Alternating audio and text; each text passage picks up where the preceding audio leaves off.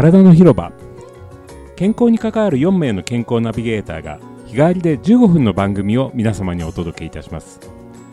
金曜日は極度の腰痛を経験して治療の道へ鍼灸師の近藤信春がお送りいたします。週末の15分自分と向き合ってゆっくりと体の声を聞く時間にしていただきたいと思います。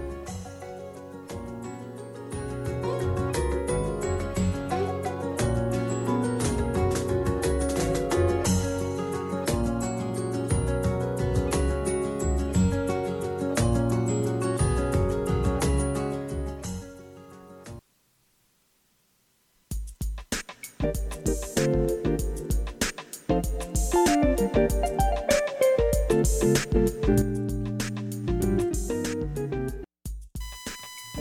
い改めましておおはようございます。ハリキュー師の近藤です。10月15日10月も中盤に入ってまいりました。10月はですね実りの秋というテーマで皆さんにお話をしているわけなんですけれどももちろん、えー収穫物としての実りの秋文字通り畑で採れるもの稲穂いろんなことはありますけれどもそれ以外に先週は、えー成果を上げようというようなところでこう考え方ですとか、えー行動に結びつけるような、えー自分自身の書き出すツールについてお話したんですけれども東洋医学では秋にまつわる感情悲しいを当ててまあ火なんて言ったりするんです自然とこう秋になって日が短くなるにつれ物悲しくなったりだとか、えーそういうことをお感じになる方も多いんじゃないんですかね。なんか日暮らしのかなかなかなかなとかっていうのはねなんとなく寂しげであったりとかそういう自然と湧いてくる感情があるよねというところ。ただし、えーそれが過ぎればまたいろいろな形で呼吸器を始めて影響が出るというのが東洋医学的な考え方さてそういう湧いてくる物悲しさなどについて、えーどんな形で付き合っていきましょうかということを今日考えていこうと思うんですけれどもそうするとやはり精神科医のマスコ先生ですおはようございますおはようございます。マスコです。はいよろしくお願いします。よろしくお願いいたします、はい。えー今もお話ししましたけど、はい自然と湧いてきやすい感情っていうのもね季節ごとにあったりもしますが、はい。えー物悲しさとかあとやっぱり具体的に何かあった時っていうのはその影響がちょっと大きく出やすい季節ってありますよね。そうですね。はいあのまあ気持ち的なところ、はいあと環境的なもの、はいそしてもう単純に体の状態で、そうやっぱりすねね、あの気持ちいい時はね気持ちいいはい感情になりやすいし、はいねちょっといろんな心配がある時はね体のことも含めて、そうですうんね。そっちに引っ張られますからね。あの悲しいっていう感情人それぞれ受け止め方環境や状況によっても全然違うと思うんですけれども、あのどちらかというと心地よいというところよりはちょっと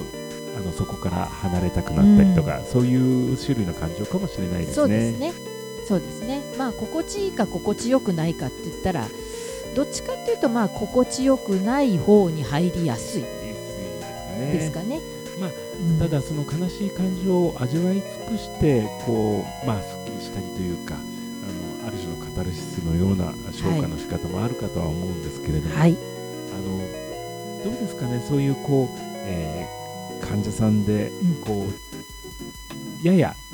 物悲しさがちょっとこう強く出てるような時はい。っていうのは、えーと何かこう、えー実際にこうやっていただく行動とか何かそういうことってありますかね？そうですね。あの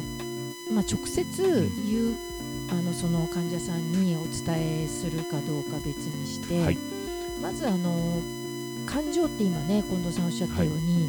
考えた結果じゃないじゃないですか。かね感情っていうぐらい感じて出てくるわけですねことだから、どっちかっていうと湧いてくることですそうよねですね。だからまず否定しないことです。おっしゃる通りですね、うん、あのそう感じているということはで否定してるのが誰かっていうと実は自分が一番否定してるはずなんです。特に悲しいという感情は。あの、ね、さっき言った心地よくはないことが多いから、ほどはい。やっぱりあんまり感じたくないわけですよね、はいそうするとその感じてる自分に対して、えっと実は一番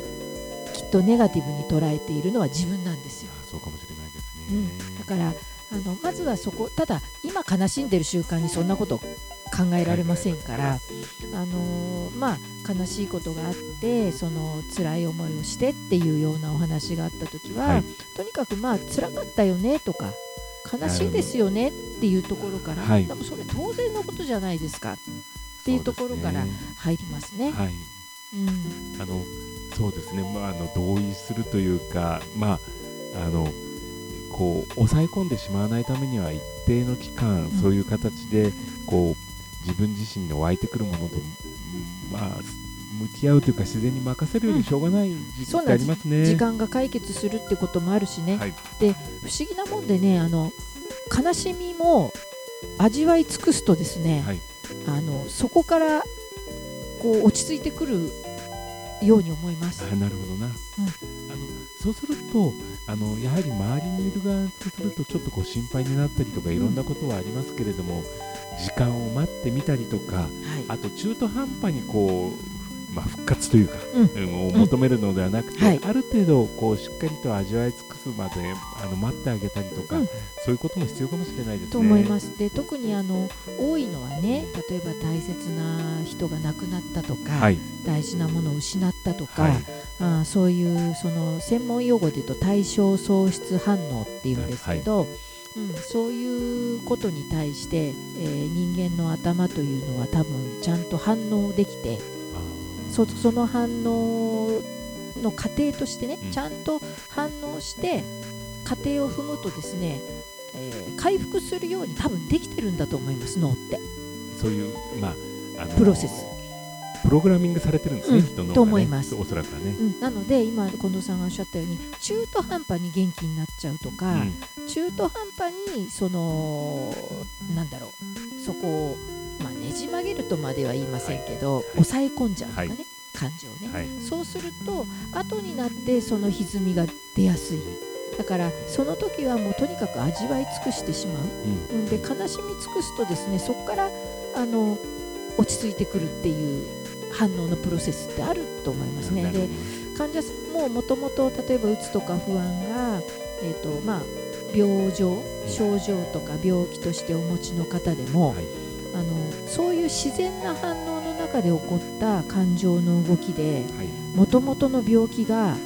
悪化することってねほとんど私見たことはないです。あそういう逆に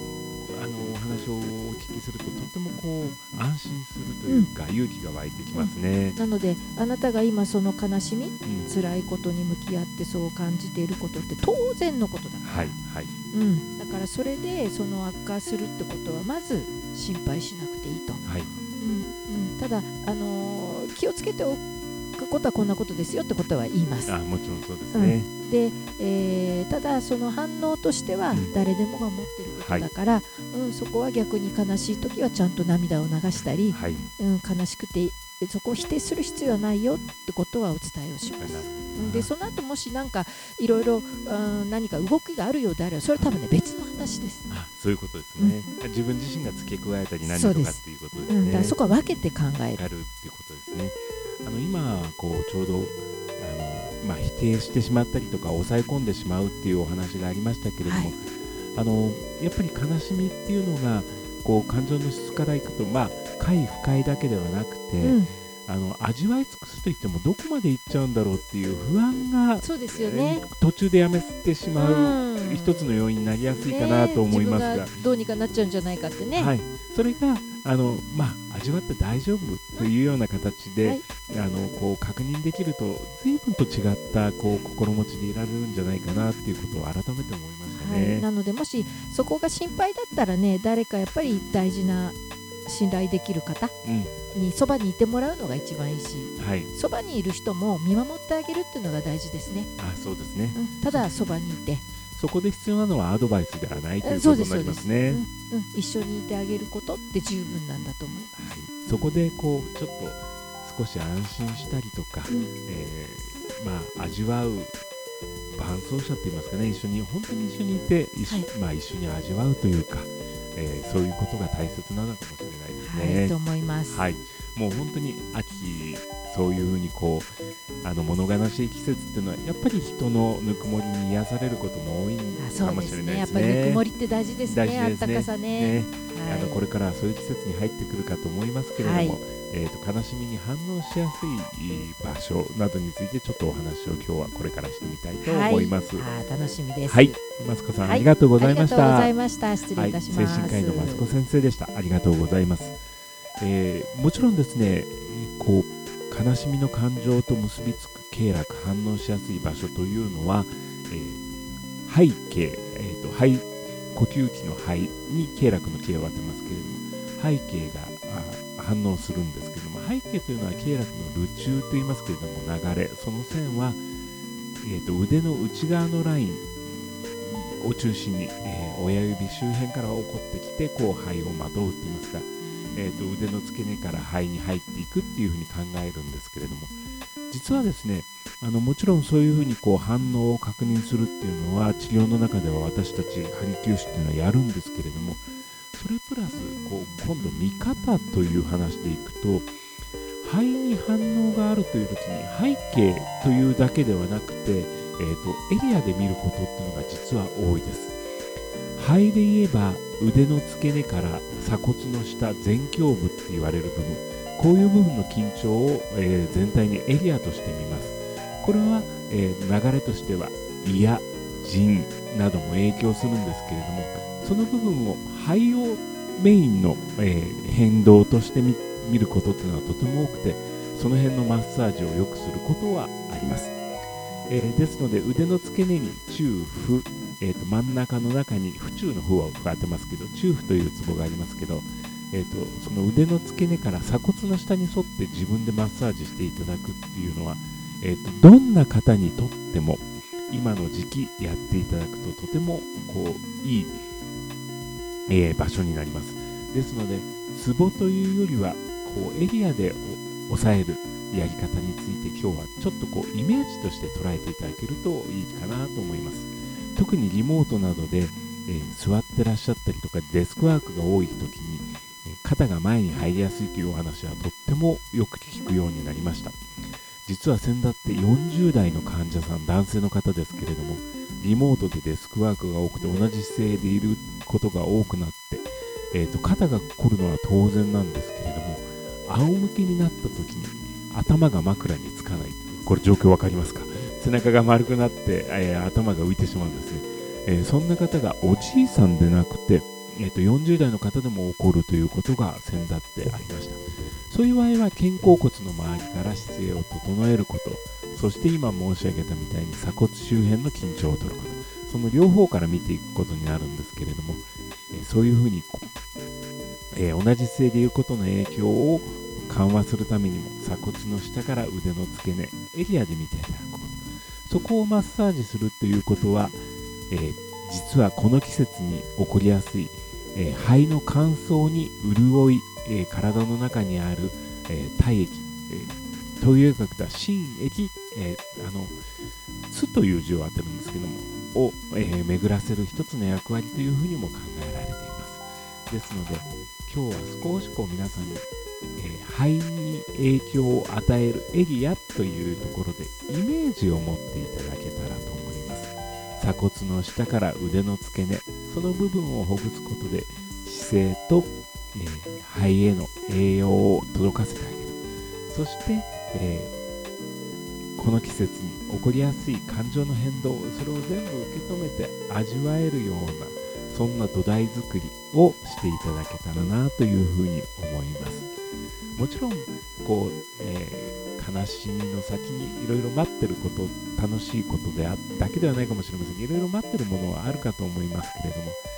えー実は味わい尽くすっていうことは今という時間を一番有効に使うというか後悔しないためには私も必要なことだといつも思っています、えー、それだけに、えー、いつかあのちゃんとこう回復してくる時があるということを皆さんにお伝えしてそういう力を持っていただけるように、えー、また10月緑の秋の放送を、えお送りしていただきたいと思います。体の広場では皆さんの感想、ご意見など Facebook ページ、それから Twitter で受け付けています。ぜひ皆さんのこう湧き起こる感情、ご相談なども含めて何かありましたらぜひお寄せいただきたいと思います。それでは体は丈夫で綺麗に心は豊かで穏やかにそして自分らしく輝くように今日も笑顔で良い一日をお過ごしくださいそれではいってらっしゃい